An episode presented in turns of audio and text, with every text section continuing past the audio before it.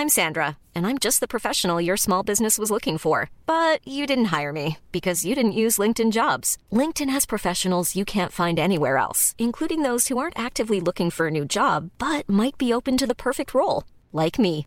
In a given month, over 70% of LinkedIn users don't visit other leading job sites. So if you're not looking on LinkedIn, you'll miss out on great candidates like Sandra. Start hiring professionals like a professional. Post your free job on linkedin.com/people today. Cette émission vous est proposée avec la lumineuse participation de AHL9, Christian Gillet, Darac, Benoît Bouillard, Cotencien, Jonathan Fay, Béniche, Nicolas Février, Eric, Ludovic Lardis et Jérôme Sen. Bonjour à tous et bienvenue sur le Rendez-vous Tech, l'émission qui explore et qui vous résume de manière compréhensible toute l'actualité tech, internet et gadgets.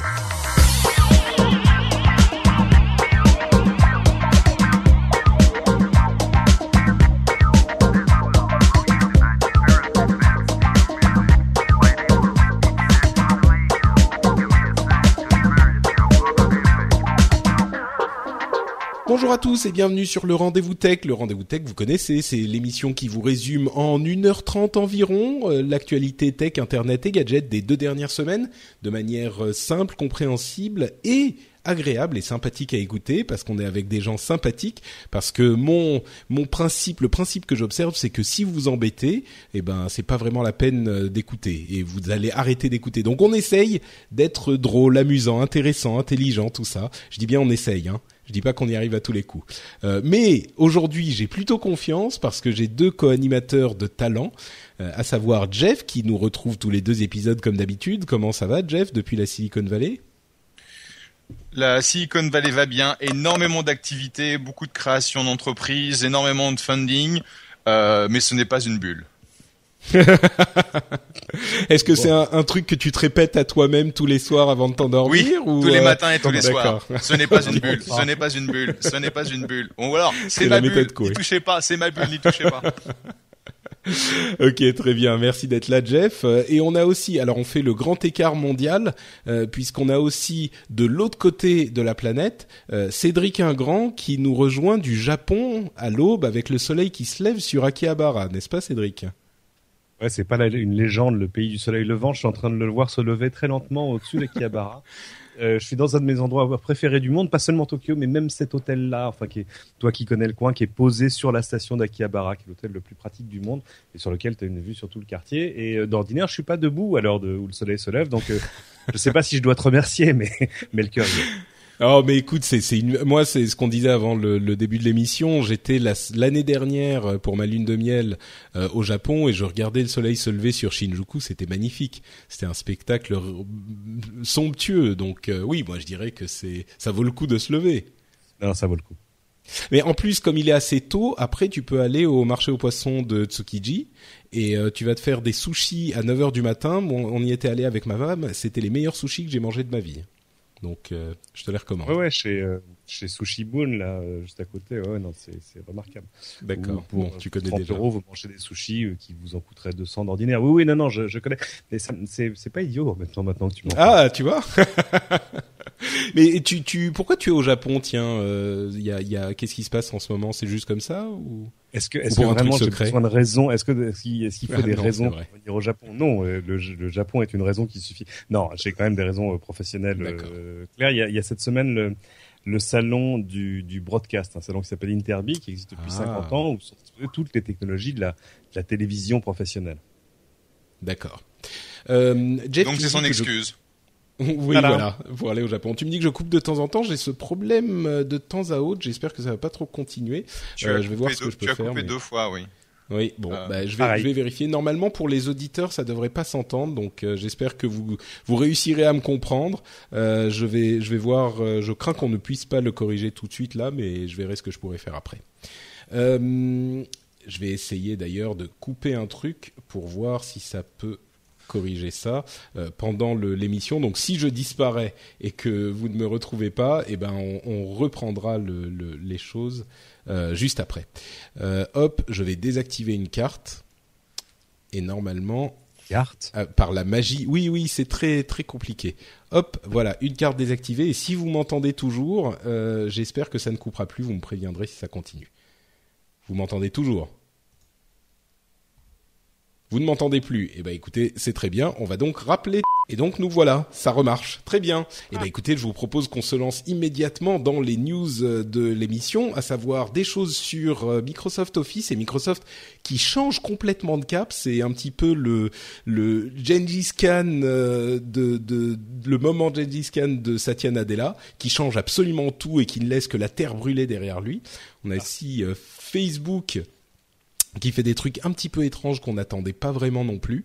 Euh, enfin, un petit peu moins révolutionnaire avec euh, qui se soucie vraiment de la vie privée des gens. C'est incroyable ça. Et, on aura aussi des news et rumeurs bien sûr euh, après tout ça. Je vous propose qu'on parle un petit peu de Microsoft et de ce qui s'est passé dans la, vie de cette entreprise de Microsoft avec cette annonce assez incroyable selon laquelle les les, appareils euh, tous les appareils mobiles euh, à savoir Office enfin iPad, iPhone et Android mais pas Windows Phone ce qui est d'une ironie folle euh, allaient désormais bénéficier d'une version d'Office complète sans avoir besoin de payer et sans abonnement et qui en plus a un partenariat avec Dropbox euh, et donc on peut utiliser tous ces fichiers directement dans Dropbox euh, sur tous ces appareils sans payer un sou avec des versions quasiment complètes. Euh, ma question, c'est le quasiment. Oui, mais enfin c'est quand même des versions assez assez complètes déjà. Est-ce que Satya Nadella est tombé sur la tête ou euh, qu'est-ce qui se passe? Non, je pense que c'est c'est euh, relativement logique parce qu'ils ont bien vu que enfin le, le, modèle il est un peu forcé. Euh, tu pourrais pas payer aujourd'hui euh, Microsoft Office si tu l'achetais sur iPad le même prix que tu le payais euh, il y a quelques années sur PC ou sur Mac, ce serait impensable. C'est sûr. Tu, tu peux remonter un petit peu ton volume, Cédric, t'es un peu bas. Avec plaisir. Voilà. donc tu tu peux pas le payer le même prix, c'est impossible.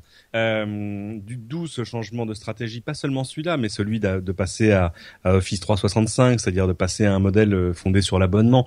Ils viennent de, de, rajouter un truc. Si tu es abonné entre guillemets à Office 365, tu as maintenant une capacité de stockage illimitée.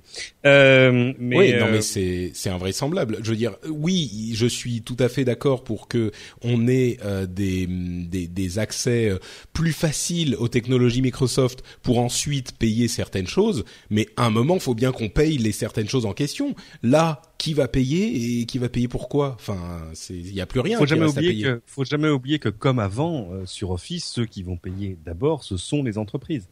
Euh, mmh. chez qui euh, ils vont lâcher des, des, licences en nombre en disant alors j'ai 2500 personnes donc ça fait 2500 licences. Euh, alors ce sera géré un tout petit peu différemment. C'est pas euh, chacun n'ira pas s'abonner sur le web. Euh, mais mais pour pour Microsoft je pense que ça va rapporter peut-être un petit peu moins d'argent mais pas tant que ça.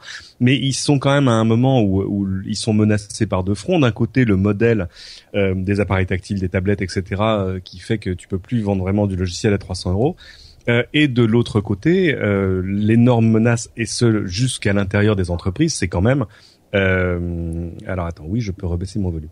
euh, ouais, t'es encore un peu fort en fait. Je crois que Skype a mis un moment à s'adapter. Jusqu'à l'intérieur des entreprises, c'est c'est Google Docs, c'est les Google Apps ouais. qui font que tout à coup, à moins que tu aies besoin de créer des documents élaborés, tes, tes besoins sont remplis par des outils cloud qui sont gratuits ou pour l'essentiel gratuits. Euh, donc voilà, ils, ils, ils avaient pas. On peut s'en étonner, mais ils n'avaient pas d'autre choix que de s'adapter. Ça veut dire que euh, là, ils offrent finalement effectivement tous leurs services et leurs logiciels aux euh, utilisateurs privés et par contre ils vont se faire leur argent sur les entreprises. C'est sûr qu'ils sont encore très présents sur euh, sur l'entreprise, mais euh, enfin ça, ça, fait quand même très étrange de se dire bon et puis en même temps je dis ils offrent leur suite logicielle aux utilisateurs privés il faut pas oublier que euh, ces suites logicielles sont essentiellement prévues pour la productivité et que quand on essaye d'être productif sur ce type d'appareil, c'est, ensuite à un moment on va vouloir passer sur euh, euh, sur vrai ordinateur de bureau. Et donc là par contre c'est pas gratuit. Là il faut payer Oui, et, et c'est, euh, tu viens de refaire le modèle économique exact. Je pense que la réflexion exacte qu'ils qu'ils ont eue chez Microsoft, Mm. en disant évidemment. Alors on dit que c'est des versions limitées. En fait, c'est pas vraiment des versions limitées. On va dire que c'est des versions pas entièrement complètes, mais euh, mais déjà, et je trouve que c'est un bon point, c'est des versions qui suffisent amplement euh, pour toi en tant qu'utilisateur final à, à aller lire n'importe quel document qu'on t'en- qu'on qu'on t'envoie. Et c'est vrai que c'est ça qui est embêtant. Quoi. On t'envoie, je t'envoie un PowerPoint de la dernière version. Euh, c'est quand même sympa d'avoir un truc qui est pas juste un reader qui va pouvoir de- te permettre de, de mettre quelques modifications. Et tu l'as dit, le jour où tu vas pouvoir passer aux choses sérieuses, tu vas quand même passer sur un sur un Mac ou un PC, et là tu auras envie Mm. d'avoir la suite complète.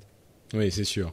Euh, et puis bon, il y a quelques trucs qu'on ne peut pas faire dans la version, euh, dans les versions tablette et téléphone, mais c'est pas non plus. Bon, il y a quand même quelques trucs pour vous donner une idée. Euh, c'est des choses dans, Word, par exemple, on peut pas chan- changer l'orientation de la page. Euh, on peut pas insérer ou modifier des, des word art. Euh, on peut pas ajouter de couleurs personnalisées aux formes, etc. Sur Excel, euh, on peut pas euh, ajouter des styles d'ombre ou des reflets sur les images. On peut pas personnaliser les styles et les dispositions du tableau croisé, de tableau croisé dynamique, euh, etc., etc. PowerPoint un petit peu la même chose. Donc c'est pas des trucs dont on se sert tous les jours, mais ça peut être des trucs qui servent tout de même. Et au final, euh, pour accéder aux fonctions complètes, il faut avoir un abonnement, par exemple Office 365, qui coûte euh, 7 euros par mois pour un abonnement personnel. Et évidemment, l'abonnement que Microsoft veut que vous preniez, euh, c'est l'abonnement famille qui vous permet d'utiliser 5 ordinateurs, 5 tablettes et 5 téléphones pour 10 euros par mois. Euh, Jeff, t'es convaincu Tu vas passer à, Microsoft Office euh, pour tous tes documents de travail? Enfin, en même temps, j'imagine qu'il y a des gens qui travaillent sous Microsoft Office dans ton dans ton quotidien, non? Oui, j'ai j'ai jamais quitté Microsoft Office et donc quand on est passé nous à Google Apps, donc on a on a fait la transition Exchange vers Google Apps euh, il y a maintenant à peu près trois ans. Euh, j'ai continué à utiliser Outlook parce que bah euh, j'y suis habitué. Et donc euh, je suis tu regardes là sur mon ordinateur j'ai Outlook j'ai Office donc PowerPoint Word et Excel en train de tourner. Donc je pense que comme l'expliquait Cédric c'est vraiment une approche pour une fois intelligente de Microsoft de reconnaître qu'il y a peut-être pas beaucoup d'argent à faire sur la partie mobile mais de toute façon à partir du moment où tu offres euh, suffisamment de fonctionnalités sur ta plateforme mobile, ça va te conserver ta plateforme desktop. Et c'est là où il y a la guerre, parce qu'aujourd'hui, euh, je dirais qu'on a la moitié de ce que l'on reçoit des entrepreneurs qui vient directement euh, de Google Apps, donc euh, leur, euh, leur spreadsheet, leur plateforme de, de PowerPoint et leur plateforme de documents. Et donc, le risque pour Microsoft, c'est vraiment de perdre tout, tout ce revenu et tout ce footprint. Et Ouais. Il, il est en aujourd'hui, train de- C'est amusant parce que quand Microsoft, tu voyages, c'est quand même t'as un iPad, dont, dont pouvoir faire 15 quelques ans on dit annotations. ils vont mourir pas très mal. Pardon, vous parliez tous les deux en même temps en fait. Euh, Jeff finit et puis on, on vient vers Cédric. Et donc, euh, non, on on n'a pas arrêté d'utiliser les outils Microsoft, et je pense que c'est une approche euh, smart euh, qu'ils ont eu de dire, bah voilà, quasiment tout dont vous avez besoin est gratuit. Bon, il se trouve que si vous avez besoin de quelques petites fonctionnalités un peu fines, faudra payer, mais euh, globalement, ça a du sens. Ouais, d'accord. Cédric, tu voulais dire un truc? Non, moi j'ai je dis que j'ai j'ai une toujours une sorte de tendresse pour Microsoft parce que c'est quand même des gens qui vont très bien dans l'ensemble, euh, mais dont on dit qu'ils sont mourants depuis très longtemps. Euh, mais c'est vrai, tu vois tous ces gens Non, qui disaient je suis Ah, d'accord. ouais. Steve Ballmer a échoué. Oui, il a juste multiplié le revenu de l'entreprise par 8 pendant pendant sa présence au poste de CEO. Ouais. Euh, Microsoft là très récemment cette semaine, je crois, vient de de redépasser ExxonMobil, euh, enfin Exxon, euh, non pas ExxonMobil, enfin Exxon, Exxon euh, tout court, en, ouais. en- en tant que deuxième capitalisation bourse, euh, plus grande capitalisation boursière de, de la bourse de New York. Enfin bref, c'est des gens qui vont très très mal, mais ça se voit vraiment pas du tout. Ouais, non, c'est sûr. Et puis là, euh, on, on- donc ils sont effectivement deuxième en capi- capitalisa- capitalisation boursière derrière euh, Apple, et ils ont dépassé Exxon. Donc oui, pour des gens qui vont mal, euh, c'est c'est plutôt c'est plutôt correct comme situation. Et euh, ils ont ils ont aussi fait d'autres trucs un petit peu surprenants. Euh, ils ont passer en open source, donc en logiciel euh, ouvert, pas libre mais ouvert, euh, leur framework euh, .NET, qui est le, le, un framework qu'ils utilisent, un outil de programmation pour schématiser, qui est extrêmement important pour eux, et qu'ils vont adapter à Linux sous Mac, sous Android et sous iOS. Donc là aussi, on a un revirement complet de stratégie qui est on sait enfin, on pourrait se dire euh, avec le, le, doute ambiant que c'est un peu tard, mais en fait, à mon sens, c'est pas vraiment tard. C'est euh, le, peut-être le dernier moment, mais ça reste encore complètement valable euh, comme stratégie et il n'est pas impossible que ça leur permette effectivement de conserver, parce qu'ils n'ont pas perdu, mais de conserver leur première place en entreprise pour tous pour tous ces outils. Ouais, je me souviens, il y a une dizaine d'années, j'avais croisé le, garçon qui, chez Microsoft, était euh, responsable des, des, relations avec le monde open source. T'imagines comment il se sentait seul à l'époque euh, Je sais pas, il devait avoir un petit bureau au fond d'un couloir, mais tu vois, après... Personne allait voir. Genre personne lui parlait, etc. C'était quand même quasiment l'époque. Il n'était pas dans les bureaux d'ailleurs, il n'avait pas le droit d'avoir sa carte Microsoft, il pouvait pas manger à la ça, cantine. En fait. Non, non, c'est ça. Son badge marchait pas au, au parking, enfin sa vie était un enfer. Euh, mais par contre, il avait des t-shirts avec des pingouins et tout. Hein. Mais euh, et là, forcément, aujourd'hui, j'espère que c'est le même, ou au moins qu'il soit là pour pour pour récolter les fruits de son travail, parce que ça, ça, a dû être euh, la, la, route a été droite, mais la pente a été forte. Hein. C'est sûr. Et effectivement, euh, là où on, on, peut voir les bénéfices de, de cette de cette ouverture. Euh, ils donnent également Visual Studio, qui est leur euh, environnement de développement, euh, gratuitement. C'est de s'insérer dans tous les écosystèmes et du coup de ramener plus de monde vers Microsoft. Le, le grand absent. Enfin, pour juste, juste quand même, si je peux mentionner quelque chose, c'est lorsque Satya Nadella a été nommé CEO, la stock de Microsoft était à 36. Euh, ils ont dépassé les 48, soit 50% de plus, quasiment 50% de plus, euh, la semaine dernière. Donc ça veut dire que en très peu de temps, il a quand même boosté la stock avec ses différentes actions de façon assez. Hein. L'action, oui. Euh, oui, l'action. Euh, la stock, quoi. Euh, l'action de façon assez impressionnante. Ouais, non, c'est sûr. Comme diraient les Américains, he must be, he must be doing something, right? Euh, oui. D'autant que c'était quand même la, seule complainte des gens depuis longtemps, c'était de dire ouais bon d'accord ils font des trucs bien, mais mais le stock, l'action est un peu est un peu plate quoi. Et euh, là c'est là tout à coup c'est pas plate. Imagine s'il y a deux ans on t'avait dit euh, ouais la bonne affaire à faire c'est d'acheter du Microsoft, t'aurais dit euh, ouais, Oula là t'es t'es redescendu, le volume est redescendu, je sais pas pourquoi. Euh, je vais je vais demander à Skype d'arrêter de régler le volume tout seul. D'accord. C'est gentil. Ah, alors, est-ce que là c'est mieux? Vous voulez que je fasse bah, plus fort, moins fort? On va voir. On va voir ce qui se passe. Touche à rien. Ok. Euh, c'est parce que tu as fait des blagues à propos de l'open source et le codex est vengé. Ah mais c'est vrai que Skype appartient à Microsoft maintenant, la voilà la réponse. Ah mais oui, c'est pour ça.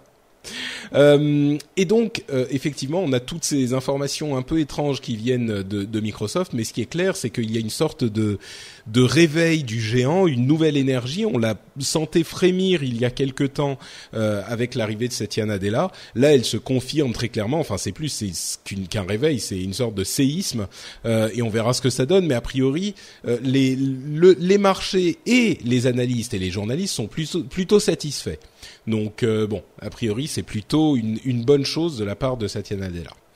Euh, L'autre il était à Paris hein, cette semaine, Satya Nadella il était à Paris pour euh, pour visiter ou pour dire bonjour à des gens tu penses Oui, oui, il, était, il, était, chez Microsoft. Il y avait, euh, en fait, il, il, venait de parler entre autres de leur écosystème avec les avec les startups. Je t'en aurais bien dit plus si j'avais été invité. Euh, je te raconte pas comment ça pique ça. Euh, non, non, parce que tout simplement ils ont dit. Euh, apparemment, les Américains ont dit non, on n'invite pas les télés.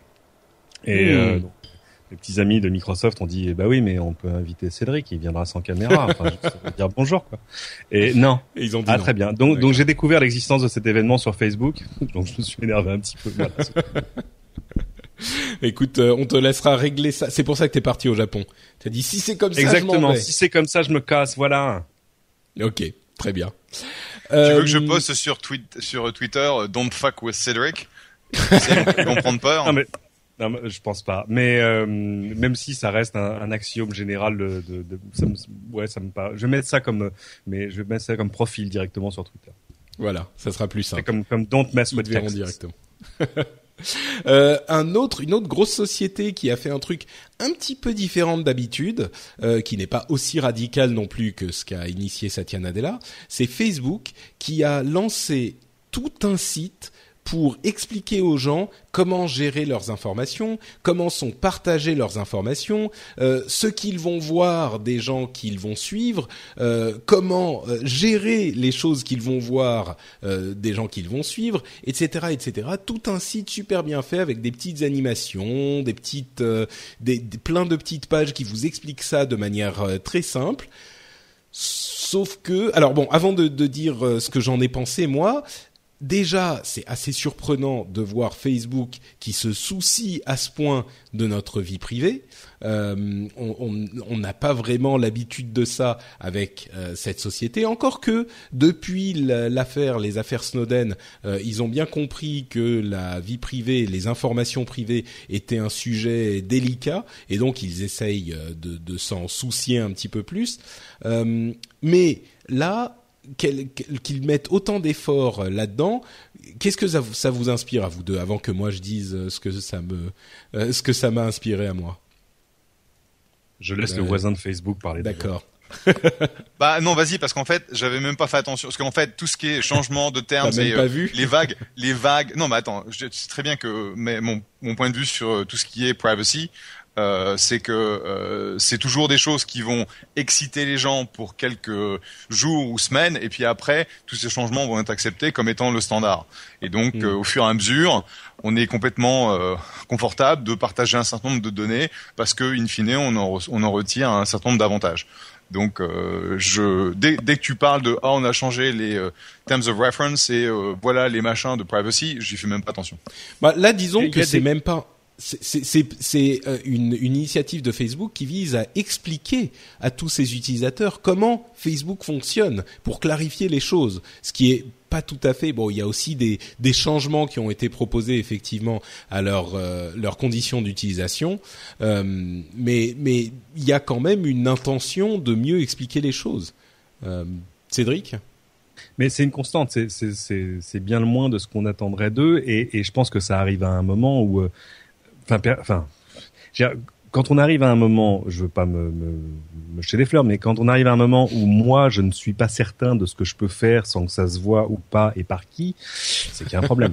Euh, C'est-à-dire, je vais prendre un exemple tout à fait quotidien. euh, vous pouvez me suivre, me suivre sur Facebook, vous ne verrez jamais de photos de mes deux enfants.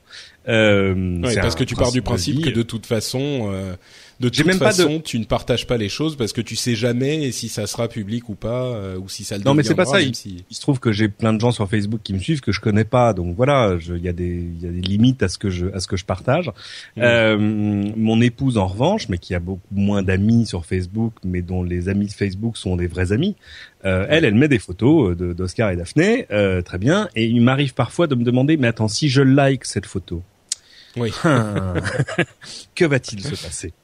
Euh, Donc, si, mais euh, c'est- si la tragédie, tu ne- une, tu, une tu peux pas, que- tu ne peux pas euh, aimer tes enfants sur sur Facebook. Non mais je les aime en vrai, ça suffit, euh, ça suffit amplement. Mais, mais, euh, mais eh, est-ce que ça suffit vraiment. Cédric? Est-ce que ça veut dire que bon, bref. non, et, et puis c'est pas ça. Et il y a toujours cette histoire de, de l'évolution euh, des, des conditions de, de privacy chez Facebook, où demain, par exemple, je sais pas, ils peuvent dire tiens, en fait, tout ce que vous avez liké va apparaître sur votre sur votre timeline. Mm. Ah bon? Ouais. Ah non. C'est marrant, Ou donc alors vous, avec avec avec exemple, on va dire vous avez liké quelque chose qui était partagé avec ju- juste les amis de la personne qui l'a partagé. Si vous le likez, ça va le partager, mais uniquement avec vos amis. J'en sais rien. Mais Ouais. mais euh, mais voilà. le- Ça me rassure, parce que c'est pas guillemets est là. Maintenant, je suis d'accord avec- Jeff sur le côté. Il y a un deal, c'est-à-dire que tu donnes à tous ces services euh, la capacité de faire bah, ce qu'ils ont besoin de faire. Moi, je me souviens, souviens-toi des, des espèces de micro scandales autour de Dropbox qui disaient mais vous nous donnez la capacité de sauvegarder, afficher, recopier, stocker, etc. Bah oui, évidemment, de faire exactement ce que tu leur demandes. Euh, Oui, c'est c'est pas sûr. pour ça que ton compte et Dropbox du coup avait fait un truc en disant non non, your stuff is your stuff, ce qui vous appartient Oui. vous appartient. On vous demande juste de nous libérer les droits qui nous permettent d'assurer le service. Euh, alors là, les gens s'excitent sur Facebook en disant attendez, euh, il n'est plus explicitement écrit que, en gros, your stuff is your stuff. Euh, Est-ce que ça veut dire que ce que vous mettez sur Facebook appartient à Facebook? Euh, Oui, non. En tout cas, vous leur laissez une licence illimitée pour le stocker, le recopier, etc., etc. Tout simplement parce que c'est comme ça que fonctionne le service et qu'en plus, je vous rappelle que c'est un service gratuit. Euh, qui a, je sais pas ce que c'est. Il y a combien d'employés chez Facebook? Ils doivent être quoi 10 000 Je sais pas, mais beaucoup. Oh, c'est plusieurs. oui, c'est plus quelques milliers. Euh... C'est quelques milliers, c'est même pas 10 000, je suis pas sûr. Hein. Enfin bon, peu importe, mais voilà. Je sais quand t'es 10 000 et que tu as un milliard quatre d'utilisateurs, tu fais le ratio d'utilisateurs par employé, ils sont pour le pour le support, ils peuvent pas répondre au téléphone tous en même temps, tu vois ce que je veux dire. Donc euh, il faut faire des choses simples, mais c'est des choses simples pour eux. Euh, et puis en plus, il y a quand même des aspects de business là-dedans, c'est-à-dire que par exemple, euh, l'empressement de Facebook à te localiser quand tu es sur ton sur ton appli mobile, qui est parfois tu, tu vois qu'il démarre la localisation, tu dis mais chérie, je suis je suis pas en train de poster quoi que ce soit, ça n'a aucun intérêt.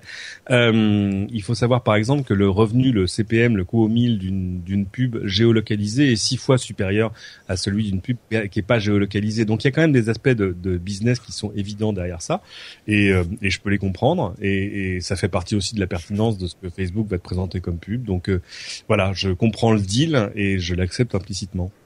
Ouais, c'est c'est c'est sûr que euh, enfin bon, ce qui me ce qui me ce que je trouve amusant dans ce que vous racontez tous les deux et, dans ce que tu dis Cédric, c'est que même moi, effectivement, je je suis jamais sûr de comprendre exactement ce qui se passe avec mes informations ou avec les informations des autres qui passent par mon compte et qui machin sur euh, Facebook. Donc qui va comprendre ça. Si nous, qui sommes vraiment versés dans ce domaine, ne comprenons pas, euh, et je sais pas si vous avez été regarder leur Privacy Basics, euh, qui sont leur série de petites animations qui sont censées vous expliquer comment ça fonctionne. Il y en a des pages et des pages et des pages. Et oui, mhm. c'est très simple. Chacun, si on en prend un individuel, euh, ça explique très simplement comment les informations sont transférées et utilisées. Mais le problème, c'est qu'il y en a tellement, euh, chacun prenant, je sais pas, deux minutes à faire, mais personne ne va prendre le temps de faire tout ça. Personne. Ah, on, te donne un contrôle euh, extrêmement fin de ce que tu peux faire euh, avec tes données, de comment tu partages avec qui, etc. Enfin, c'est même pas qu'on donne le contrôle, on t'informe de la manière dont c'est fait. Mais c'est l'un des reproches d'ailleurs qu'on a fait euh, à, à, Facebook encore aujourd'hui avec ces informations qui désormais sont fines. On dit on peut pas vraiment vraiment contrôler si on veut pas avoir les informations qui partent ici ou là ou ou dans la troisième direction. Et, ce qu'on comprend bien sûr puisque euh, euh, euh, Facebook veut pouvoir les utiliser pour monétiser avec les pubs et, et, tout ça. Donc non mais c'est vrai que pour le contrôler finement il faut avoir envie de passer sous le capot quoi. C'est pas oui, oui c'est sûr. c'est le problème c'est comme le disait Cédric avec la granularité de l'information et des contrôles que tu as, euh, même si tu regardes l'ensemble de tout ce qui est disponible, euh, parce qu'en fait, euh, je voulais bloquer les gens qui ne sont pas des amis de, de, me, de se connecter à moi sur Messenger. Et en gros, j'étais pas foutu de trouver l'option et j'ai dû demander à David Marcus, donc le patron de l'activité Messenger chez chez Facebook, de de jouer de jouer les supports et de me dire laquelle c'était. Bon, euh, c'est pas forcément facile, c'est ah. pas forcément euh, donné à tout le monde. Ah et donc, ah David euh, Marcus, c'est un, c'est un super support technique. Hein. Accessoirement, c'est aussi que, qu'il connaît, qu'il connaît vachement bien, qu'il connaît vachement bah bien son produit. C'est pas, c'est déjà ça, mais mais puis c'est un commercial d'enfer. David Marcus, oui, c'est ce que disait Jeff, c'est le, c'est l'ancien patron de PayPal, qui est maintenant le patron de Messenger. Et et moi j'ai eu le droit à un message de David Marcus il y a quelques semaines disant Cédric, je vois que tu n'as pas installé Messenger. Donc, si tu veux, la, la, granularité du, du, travail commercial du patron de Messenger, elle va très très loin. Ah oui, effectivement. Oui. Bon, il y a un autre. Euh, ah pardon, fini, Jeff. Mais donc, le, le truc, c'est, euh, euh je pense que l'option que tu dois prendre, c'est en gros, si, et c'est ce que j'ai expliqué à mes enfants, euh, tout ce que vous mettez sur ces réseaux sociaux sont soit des informations qui sont publiques au moment où vous les vous les émettez ou deviendront publiques. Donc, si vous voulez avoir quelque chose qui est préservé, bah en gros c'est du text message euh, et encore. Euh, autrement, assumer qu'à un moment ou à un autre, ça va devenir euh, public parce que c'est comme ça que l'évolution des, des plateformes se passe. C'est ce qu'on dit souvent, effectivement. à partir du moment où c'est sur les réseaux sociaux, sur Internet, il faut qu'on soit à l'aise. Si jamais ça devient public un jour, eh ben il faut que ça nous ça nous convienne. si quelque chose qu'on ne veut jamais rendre public, ben faut le mettre nulle part, nulle part. Même dans les endroits dont on pense que ça, vaut juste que ça ne, ça ne sortira pas d'Internet. Voilà. Mais, mais tu as raison, c'est genre, imagine une, une photo de tes enfants que ta femme publie et que toi tu partages derrière. Je veux dire, ça devient public. Même bah si en fait l'intention initiale c'était euh, c'était privé. Alors que là, euh, c'est quoi? C'est une photo de toi et Lomer. D'ailleurs, euh, le dit Lomer te fait la bise et à toi Patrick aussi. il vient, il vient de m'envoyer un email. Et donc c'est c'est c'est l'approche. C'est tout ce que tu mets est soit public, soit elle deviendra. Et comme ça, à partir du moment où as fait ton, tu as accepté ça, c'est bon. C'est c'est ça effectivement le pire, c'est que même nous on n'a pas forcément le contrôle sur nos informations parce que d'une part, si nous on met quelque chose en pensant bah ça va être limité à nos amis et que quelqu'un d'autre appuie sur like ou le repartage, bah ça va partir plus loin. Et d'autre part, si quelqu'un d'autre va mettre une photo de nous, euh, et eh ben on n'a plus le contrôle dessus non plus. Donc euh, bref, c'est un c'est un, foutoir c'est pas mal parce que ça a quand même laissé la place à d'autres. C'est euh, finalement, euh, c'est tu vois, on, on l'a vu avec euh, Hello récemment, même si je pense que c'est un peu un pétard mouillé, euh, mais on l'avait même vu avant avec Path. Euh, moi, par contre, tu vois, j'ai aucun problème à, à, partager des photos de mes enfants sur Path. Parce que là, je Qui sais est prévu pour ça, oui qui est prévu pour ça parce que là tu sais que c'est absolument circonscrit à la liste des gens qui sont tes amis dont on t'a dit dès le début n'acceptez comme amis que des gens qui sont vos amis dans la vraie vie. Oui, mais même là, j'imagine, j'imagine que tu mettrais pas des choses qui seraient euh, dommageables si elles devenaient publiques c'est des trucs que tu veux partager avec tes amis, mais pas les trucs. Les trucs que je garde pour moi, je les mets nulle part. oui, voilà, non, mais c'est ça, euh, exactement. Mais mais euh, et, Google Plus l'avait fait aussi simplement, tu vois, en faisant les cercles, en te forçant à, à, classer tous tes contacts par cercle dès le début, ça te donnait une, solution assez simple et assez mm. fine pour gérer ce que tu publiais et, et qui pouvait le voir euh, eh bien, toutes ces merveilles de partage d'informations risquent d'arriver à un moment dans notre vie professionnelle aussi par l'intermédiaire de Facebook, puisque Facebook serait en train de développer un module qui s'appelle Facebook at Work, qui euh, permettrait de séparer les profils enfin les publics les profils privés donc de la vie de tous les jours et un autre profil euh, professionnel qui permettrait donc d'utiliser Facebook pour le boulot avec le partage d'informations, de, euh, documents, etc., euh, etc. certains, j'ai vu certains qui comparaient ça à LinkedIn, mais ils n'ont pas bien compris en fait. LinkedIn, c'est le réseau type Facebook pour les relations professionnelles. Là, si j'ai bien compris, hein, ce dont il s'agit pour Facebook at Work, c'est le fait d'avoir un réseau, l'utilisation du réseau social pour votre entreprise, pour votre boulot. C'est-à-dire que vous auriez comme amis, euh, je sais pas, les gens du marketing, les développeurs, euh, les gens du licensing et les gens des, des RP, et euh, vous pouvez comme ça partager les informations. Ce qui sur le papier, à mon sens, est relativement séduisant parce que c'est vrai que ça fluidifie énormément les communications. Par contre, je ne sais pas qui va accepter qu'on commence à mettre des informations professionnelles euh, qui sont souvent sensibles euh, sur Facebook finalement, parce que ça reste Facebook, c'est juste une partie compartimentée de Facebook. Vous, vous, vous seriez séduit par un truc comme ça ou pas Le problème, c'est que là, en fait, ils font que préempter un espace qui existe déjà. C'est-à-dire qu'il y a déjà des gens qui travaillent entre guillemets sur Facebook, euh, par mm. exemple, parce que c'est assez pratique quand tu travailles euh, avec des gens qui ont tous un mobile dans la poche de faire, par exemple, un petit groupe de discussion dans Messenger pour se pour se tenir au courant euh, quand tu es sur un projet, etc. Il y a des il y a des startups qui se sont un peu fondées là-dessus. Euh, comment ça s'appelle Jeff? Sera Slack, qui est une espèce d'outil collaboratif super simple qui en plus est vachement intelligent parce que lui il se connecte à toutes les autres choses que tu as déjà, que ce soit tes Google Apps, ton Mailchimp, pour tes, enfin etc etc. Tous des outils de développement, bref. donc il y a déjà des choses comme ça dans les entreprises. D'autres l'avaient fait, hein. Salesforce l'avait fait avec Chatter, qui est vraiment une sorte de copier-coller d'un Facebook simplifié, mais, mais appliqué au monde de l'entreprise euh, pour travailler, euh, soit euh, par groupe de travail, soit par sujet, un peu comme, comme ce que fait Facebook aujourd'hui. Donc en fait, Facebook, ils ont juste observé qu'il y a des gens qui les utilisaient pour travailler et que ce serait finalement une offre de service pas mal à proposer aux entreprises. Parce qu'aujourd'hui, c'est un peu comme ce qui s'est passé avec, euh, avec, Google Docs au début. Hein. Moi, euh, j'ai toujours pas Google Docs au bureau, pourtant je n'utilise que ça.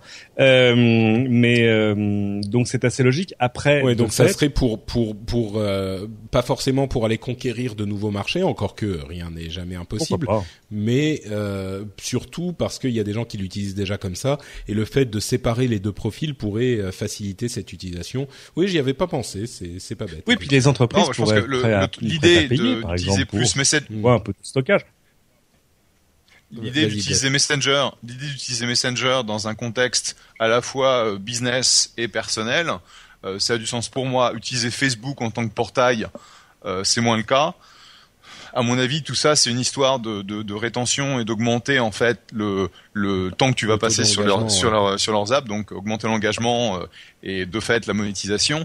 Euh, par contre, essayer d'avoir une offre concurrentielle contre euh, un Slack ou euh, les différents portails d'entreprise, euh, ça me paraît quand même un peu poussé là. Oui, là, ça va loin. Ouais. Parce que ça resterait pour des usages simples. Mais par exemple, si tu es une entreprise et qu'on te dit, vous savez, on- vous allez pouvoir faire euh, votre euh, page interne, votre groupe de vos groupes de discussion interne, etc.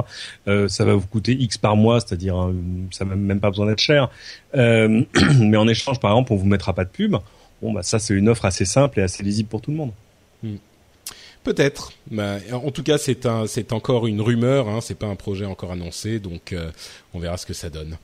Euh, bah écoutez, on arrive à, la- à mi-chemin de l'émission et je vais donc euh, faire ma chose favorite de euh, toutes les émissions du monde, c'est-à-dire remercier mes patrons, mes nouveaux patrons qui depuis maintenant, euh, allez, euh, presque trois semaines sont mes seuls patrons. Vous qui contribuez au Patreon et du, rendez-vous tech, vous, qui êtes mes patriotes, euh, et je vais donc remercier tout de suite Lucas F. Eyal, Jean-Michel Orodinski, euh, Erwan Ango, Thierry Dumay, Colunia, Christophe, Tête de Bebeu et Michael Rizzo. Donc merci à vous tous, vous tous et tous les autres qui contribuez au euh, Patreon du Rendez-vous Tech sur euh, patreon.com slash rdvtech. Euh, je suis effectivement euh, podcasteur professionnel depuis trois semaines. Ça se passe très très bien. J'ai été, euh, oui, c'est un mot qui fait bizarre, hein, n'est-ce pas, Cédric? Podcasteur professionnel. On se demande si ça existe vraiment. C'est un peu une chimère. Mais donc j'ai depuis trois semaines ce titre extrêmement privilégié et j'ai eu trois semaines un petit peu folles. On va parler un tout petit peu dans une minute de, de ce que j'ai fait à la BlizzCon, euh, qui est une convention de jeux vidéo. Et euh, j'ai donc eu beaucoup de choses à faire. J'ai eu trois semaines assez agitées. Maintenant, ça commence un petit peu à se à se calmer. Euh, et, et en décembre, je devrais pouvoir commencer à rentrer dans un rythme de croisière normal, mais dans tous les cas, ça m'a fait euh, tellement plaisir de pouvoir me lancer là-dedans, euh, grâce à vous tous qui me soutenez, euh, que c'est difficile à exprimer à quel, point, je suis reconnaissant. Surtout que, en fait, il y a euh, quand on a atteint le, le palier, le deuxième palier dont j'avais parlé sur Patreon, et ben en fait les gens ne se sont pas arrêtés. Euh, il y a d'autres personnes, des nouveaux, qui viennent euh, contribuer encore à l'émission parce qu'ils pensent euh, que cette émission vaut quelque chose, cette émission a une valeur, leur apporte euh, de l'information, de l'amusement, euh, du bon temps, le, le, le résumé de l'information qu'ils n'ont pas besoin d'aller chercher tous les jours dans les centaines de blogs et de news qui sont publiés. Et ils se disent, ben je l'écoute depuis hyper longtemps, euh, c'est un gros boulot, il le fait, je vais lui lâcher euh, 1, 2, 3 dollars par épisode. Et donc les gens continuent à le faire. Donc euh, je suis hyper reconnaissant, hyper chanceux et je vous en remercie encore une fois euh, pour la millième fois. Et si, comme tous ces gens-là, vous voulez devenir patriote du rendez-vous tech, vous pouvez aller sur patreon.com slash rdvtech. Les liens sont partout dans les notes de l'émission, sur le site, etc., etc. Donc euh, merci C'est vraiment à vous le, tous. vraiment le plus sauvage des, des capitalismes en fait ton histoire, parce que Ouais. c'est, c'est, euh, tu disais mes nouveaux employeurs, c'est pire que tout parce que personne peut te virer. Par contre, on peut arrêter de te payer. Ah bah oui, c'est ça. Exactement. C'est le jour où vous êtes plus content, euh, vous pouvez arrêter direct. Donc euh, Paiement, paiement à la performance. Voilà. Modèle capitaliste. Parfait. oui. Parfait. C'est exactement, oui, c'est le, le plus pur capitalisme qui soit. Donc Cédric, tu te rends compte, tu te rends compte de la responsabilité que tu as sur tes épaules, comme quoi Ouais, je sais, que tu c'est sois terrible. vraiment bon aujourd'hui. Mais je, sais, je, je, je fais partie de ces employeurs, hein. à raison d'un dollar Oui, par émission, donc- mais quand même. Donc il me, il me, il me regarde avec les gros yeux et euh, j'ai intérêt à être bon aussi. Euh, bon, eh ben on va continuer à parler d'informations puisque c'est ce que vous demandez tous, mes, mes chers patrons, et on va passer aux news et rumeurs avec une news dont je voulais parler à la fin de notre partie news et rumeurs, mais Jeff m'a dit oh attends on peut pas en parler avant parce que je vais devoir partir comme d'habitude en cours de route, mais c'est une euh, information qui m'intéresse. Et justement euh, on va parler de la BlizzCon, la convention de la société Blizzard qui jusqu'à il y a trois semaines était mon employeur, mais je suis quand même allé à leur euh, convention juste après mon, mon, départ de la société et j'ai bien fait parce qu'il y a eu. Bah, bah écoute, c'est moi qui suis parti, donc en même juste, temps. Juste qu'on précise, c'est que tout le temps où, où, Patrick a travaillé pour Blizzard, on ne pouvait pas parler de la BlizzCon ou de World of Warcraft, et donc on n'a jamais parlé quasiment de WoW sur LRDV, même si euh, j'ai été un joueur, un raider pendant 5 ans. Bon, ça fait maintenant plus de 3 ans que j'ai arrêté, et donc ça m'intéressait de savoir en gros ce qui s'était raconté. Voilà. Eh ben écoutez, euh, chers tous, il s'est passé des choses hyper intéressantes pour les gens qui sont des, des joueurs, et notamment l'annonce d'un nouveau jeu de Blizzard, d'une nouvelle licence qui s'appelle Overwatch, qui est un jeu de tir, un FPS, et qui est la première nouvelle licence qu'a annoncé Blizzard euh, depuis 17 ans. Donc euh, évidemment, Blizzard, qui est l'une des, des l'un des plus grands développeurs de jeux vidéo euh, du monde, quand ils annoncent quelque chose comme ça, ça fait du bruit, c'est quelque chose d'important et je suis content de pouvoir en parler euh, enfin dans le rendez-vous tech. Euh, et, et c'était euh, un événement, bah, comme toujours, assez exceptionnel, un événement communautaire d'une qualité avec une ambiance assez rare parce que c'est un endroit où il y a 15, 20, 25 000 personnes qui se retrouvent en deux jours et qui sont tous des joueurs assidus des jeux Blizzard. Donc on se retrouve entouré de gens qui sont comme nous, quoi, des, des vrais gamers, euh, des gens qui vont comprendre quand on fait des références euh, bizarres à des, des choses dont, dont les gens normaux entre guillemets n'ont jamais entendu parler. Et c'est toujours un plaisir. Moi, ça fait la, je sais plus septième ou huitième BlizzCon que je fais. C'est toujours le même plaisir que de se retrouver là-bas, surtout quand il y a des annonces de cette de ce calibre-là et, et que euh, parce que Blizzard, leur spécialité, c'est que ils développent des jeux dans des, des catégories que les développeurs de chez eux apprécient euh, mais qu'ils amènent à un public beaucoup plus large en simplifiant les principes de gameplay, mais en, en, en faisant ressortir le fun. Donc euh, voilà, c'était vraiment euh, un, événement pour moi à ne pas rater. Bon, Jeff, tu n'y étais pas malheureusement, mais mais c'était une belle belle BlizzCon, une très belle édition quoi. Et en plus, on fêtait les 10 ans de World of Warcraft, 10 ans, rendez-vous compte, 10 ans de ce jeu déjà. et, et pour moi, ça avait une signification particulière parce que le premier podcast que j'ai fait de ma vie, c'était Azeroth.fr qui était dédié au jeu World of Warcraft. Et c'est comme ça qu'on s'est rencontrés, Jeff, d'ailleurs. Exactement. Et combien de millions de dizaines de millions d'heures ont été perdues et gâchées à cause de World of Warcraft. euh, mais en fait, de milliards, euh, de milliards. De milliards, oui. Hubert Thieblo ben, de Curse, donc il y était aussi.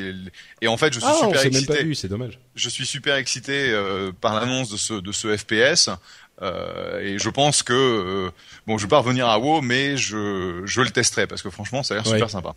Eh ben écoute, il y aura la bêta en, en 2015. J'espère qu'on pourra avoir des accès.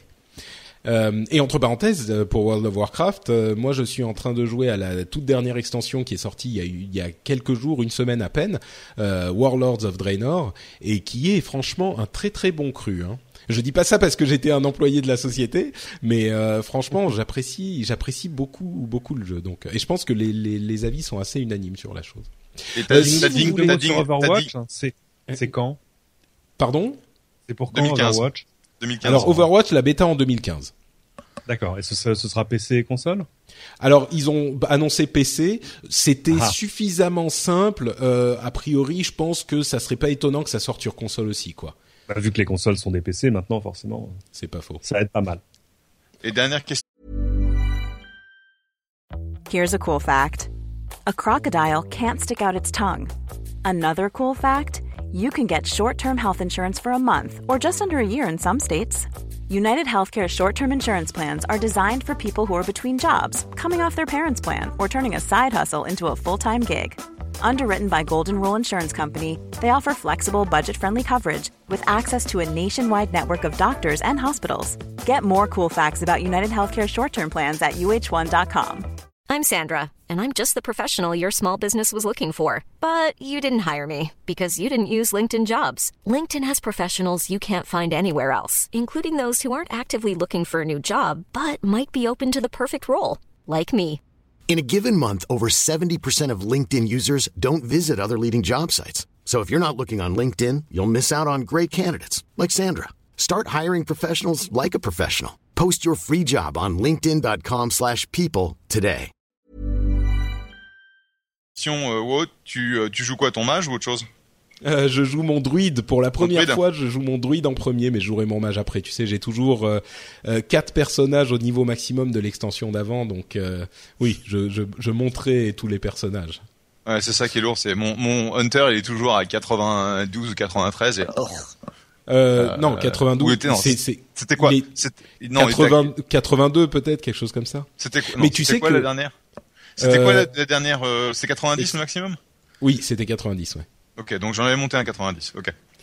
Eh ben ah oui d'accord parce que en fait tu euh, tu peux aussi avec cette extension avoir un boost de personnages au niveau 90 euh, quand tu achètes l'extension. Donc même si tu n'es pas si tu as arrêté il y a longtemps et que tu n'es pas niveau 90, eh ben t'as pas à tout refaire jusqu'au jusqu'au niveau max, tu peux commencer directement au même niveau que tout le monde qui commence l'extension. Donc ça c'est pratique aussi. Euh, mais bon, je pense qu'on a perdu quelques-uns de nos auditeurs qui ne s'intéressent pas tellement aux jeux vidéo, encore que c'est un gros événement de jeux vidéo et, et le jeu vidéo étant le euh, loisir euh, numéro un au monde, euh, ça, ça c'est quand même important. Mais si vous voulez en savoir beaucoup plus sur tout ça, euh, figurez-vous que j'ai lancé un nouveau podcast qui s'appelle, qui, qui a un, un nom extrêmement, extrêmement original, qui s'appelle le Rendez-vous Jeu. Euh, et où on parle de jeux vidéo. Et alors le premier épisode c'était un, un état des lieux de l'industrie euh, complète. Et le deuxième épisode, justement, on l'a fait en direct de la BlizzCon et avec des spécialistes euh, de, des jeux Blizzard. On a passé en revue toutes les annonces et on a analysé tout ça.